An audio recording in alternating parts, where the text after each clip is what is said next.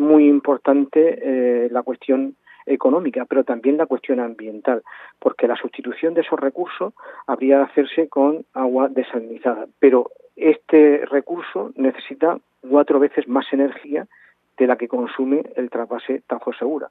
El trasvase Tajo Segura consume un kilovatio hora por metro cúbico traspasado, mientras que la producción de un, metro cúbico en las plantas desalinizadoras alcanza el volumen de 4 kilovatios hora metro cúbico. Es decir, son cuatro veces más de costes energéticos y, por tanto, cuatro veces más de emisiones de efecto invernadero. Se trata de que eh, un ministerio como el Ministerio de Transición Ecológica, curiosamente, incurre y paradójicamente en esta contradicción eh, tan importante. Por un lado. Y luego, por otro lado, tenemos los efectos económicos.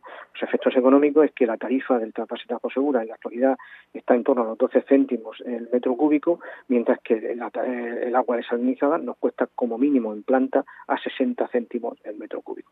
Y esto se produce una fuerte distorsión para los intereses económicos del conjunto de la provincia de Alicante y muy especialmente para el sector agrario, pero también y significativamente para el sector del turismo, del turismo residencial, para el turismo, para el abastecimiento y para la, industria, que acto seguido vería subida su, sus tarifas y por tanto su pérdida de competitividad a través de un input fundamental como es el agua.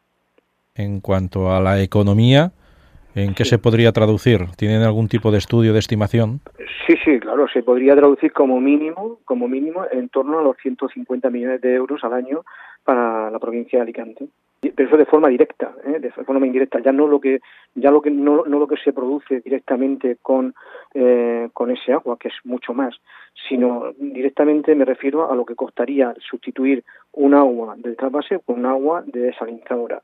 ¿eh? Los costes Simplemente por ese motivo, en tarifas, eh, significarían en torno a 150 millones de euros eh, anuales. Y luego los efectos económicos sobre el conjunto de la, de la economía alicantina, pues muy probablemente estarían por encima de los 800, 900 millones de euros al año.